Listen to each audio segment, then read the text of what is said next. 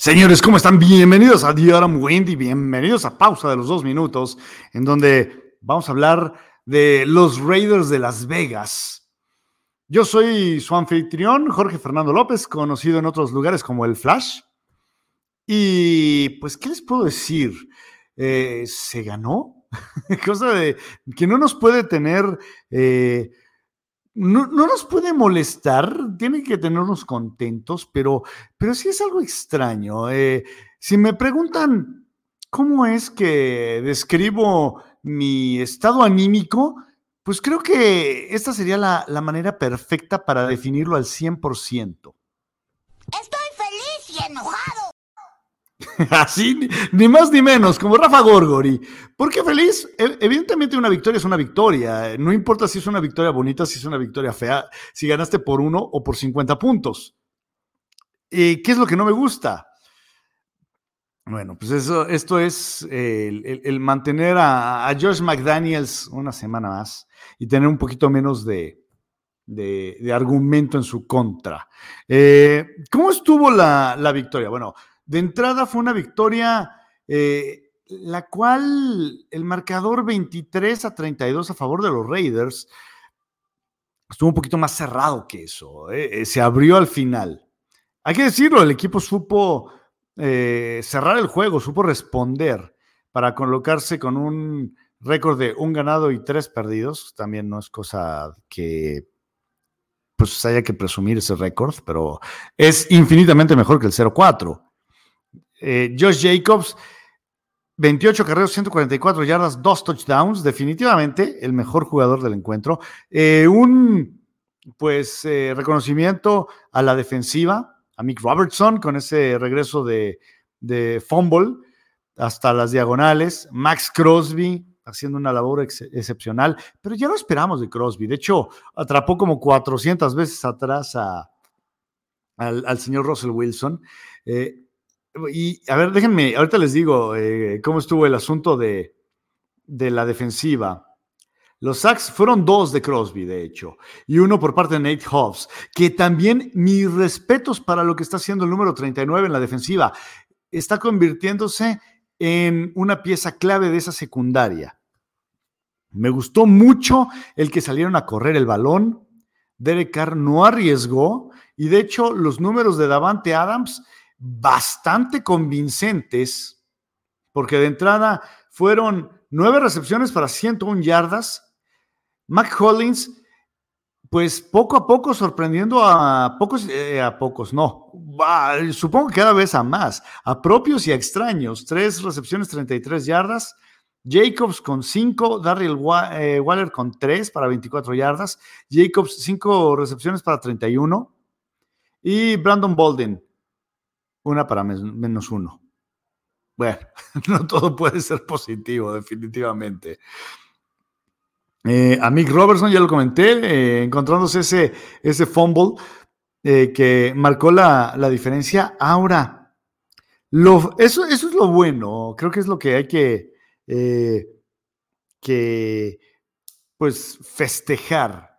Ahora, híjole, hay que decirlo, y antes de, de pasar a lo malo, creo que hay un tanto de, de ganar a pesar de la propia estupidez, en este caso de la propia estupidez del coach. Y esto, pues, ¿cómo lo podemos definir? Pues de esta manera. Homero Calvo Norteamericano. Hacer un Homero triunfar a pesar de la idiotez.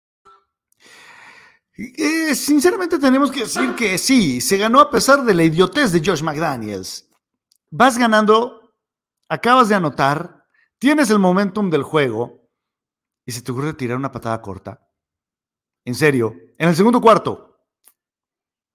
voy de acuerdo que ocupes el factor sorpresa, pero cuando vas ganando en el segundo cuarto, necesitas hacer lo posible para amarrar el juego y te pones a arriesgar de tal manera de la cual cedes 40 yardas automáticamente, perdón, pero me parece algo bastante imprudente bastante necio y nos muestra por qué muchos somos escépticos a la estrategia de, McDaniels.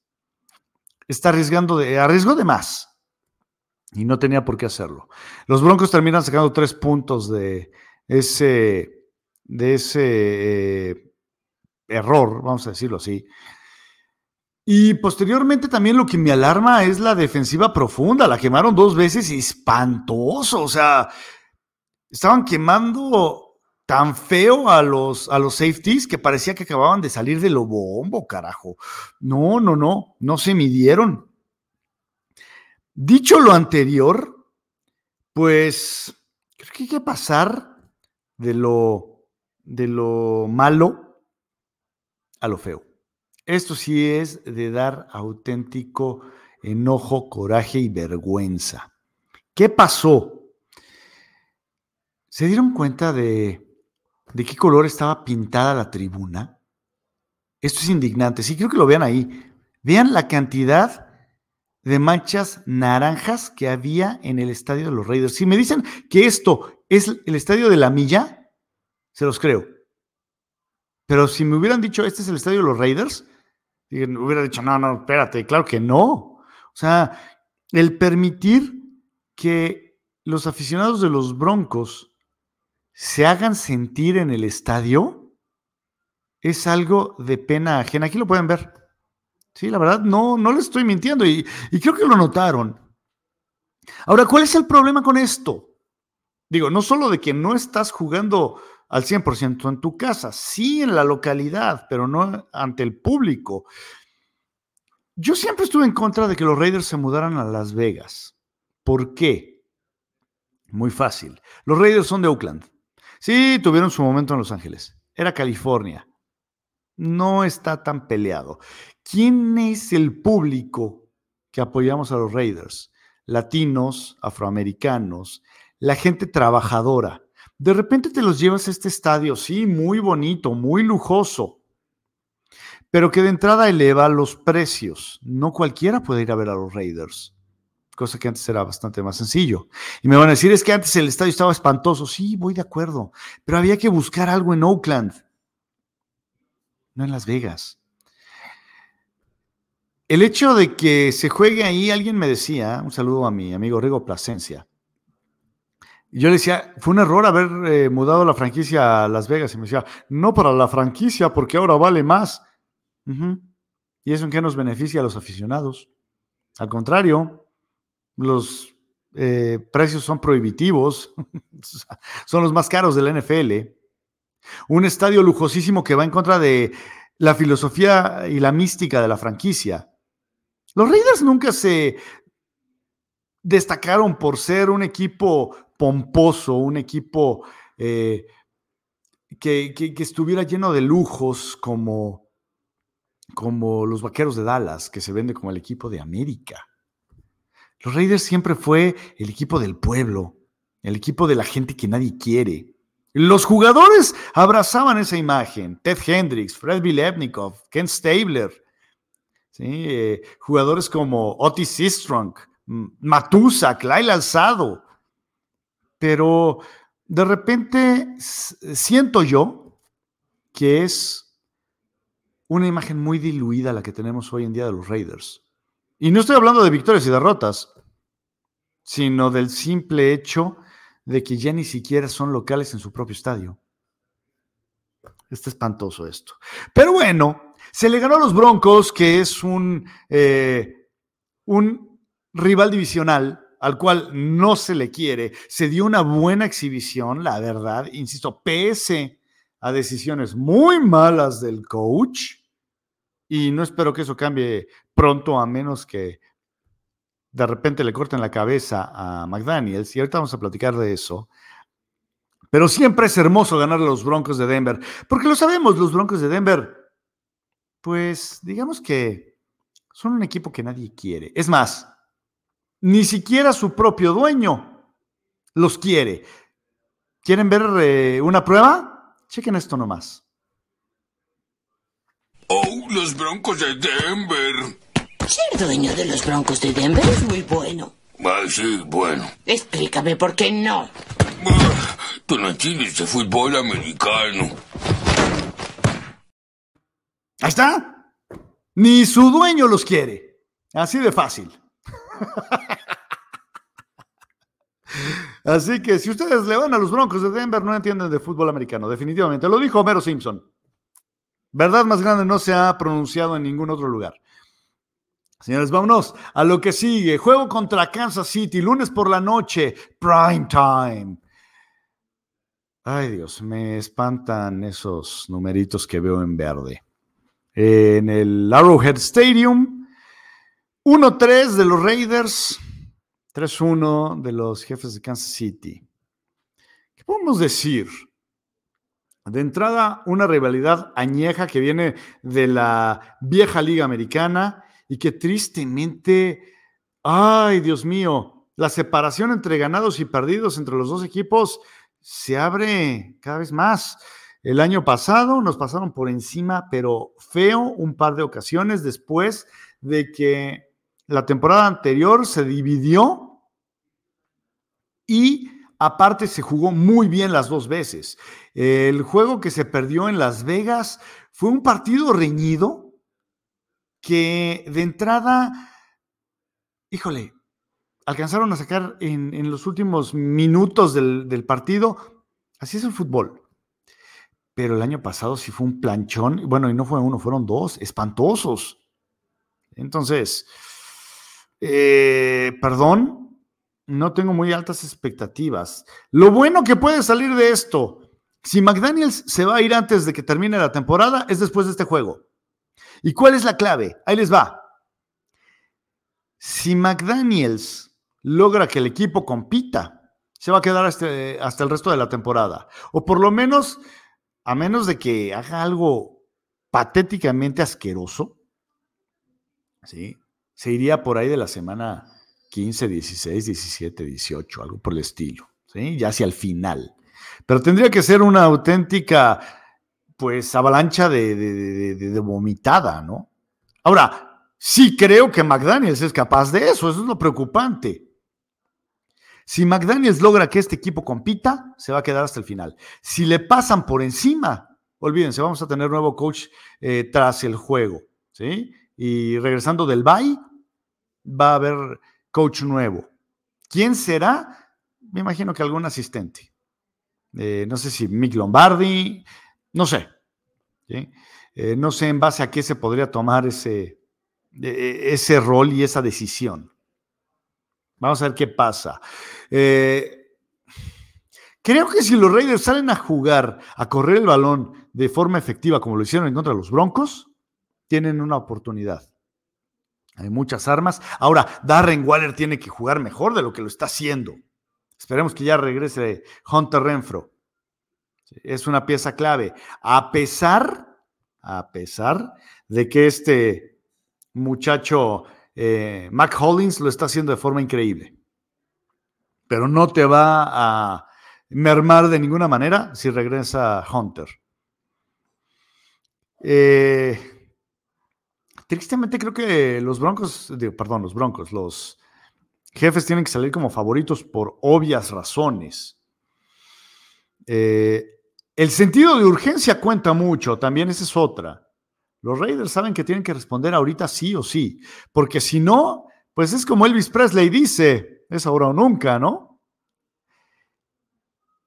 Si quieren salvar la temporada, hay que empezar por este juego. Y aquí está eh, la tabla de posiciones de la división oeste de la conferencia americana. Los jefes 3-1, los cargadores y los broncos 2 y 2, pues no están tan lejos. O sea, realmente sí se puede acercar bastante, irte al bye con un 2 y 3, sobre todo porque los Raiders después no tienen un, eh, un calendario pues tan complicado después de ese bye que viene tras el juego de Kansas City. Vamos a ver cómo se pone el asunto. Eh, a ver, ay, hijo, a ver, platíquenme por qué no me apareció lo que yo esperaba, pero bueno. A ver, lo tenemos aquí. Es el bye. Y después vas contra los Tejanos. Si bien los Tejanos han ofrecido pelea, no es nada que no puedas sortear. Luego vienen los Santos de Nueva Orleans. Los Jaguares. Ok, ese sí es un hueso muy duro de roer. Sobre todo porque es en Jacksonville. Pero después juegas en contra de unos Colts que no lo están pasando fácil. Luego vas a Denver y vas la siguiente semana a Seattle. Pues hay que decirlo. Es ganable Houston, es ganable Nueva Orleans. Los, eh, los Jaguares, híjole, es muy, creo que ese es el más complicado de, este, de esta rachita. Luego vienen los Colts. Si bien puede ser complicado, creo que no es tan difícil como, como los Jaguares. Sobre todo porque aparte los eh, Colts viajan a Las Vegas. Presumiendo que haya más gente de los Raiders que de los Colts. Broncos, Seattle y después hay que viajar. Oigan, esto sí está. Ah, esto no, ok. Les iba a decir, esto está brutal. No, no, no, pero ya los cargadores, el juego es en Las Vegas.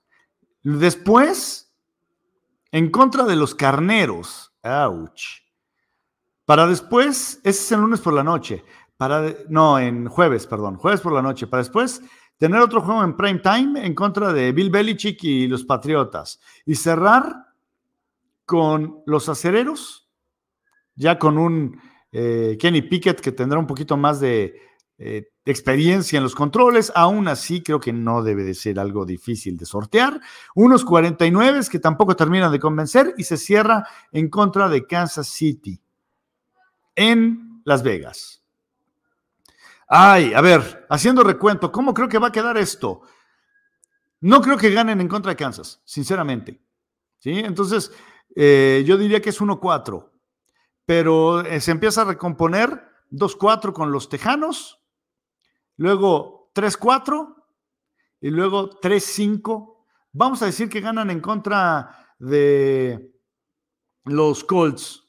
Cuatro ganados, cinco ganados en contra de Broncos. Le ganas seis juegos, eh, contando el de Seattle.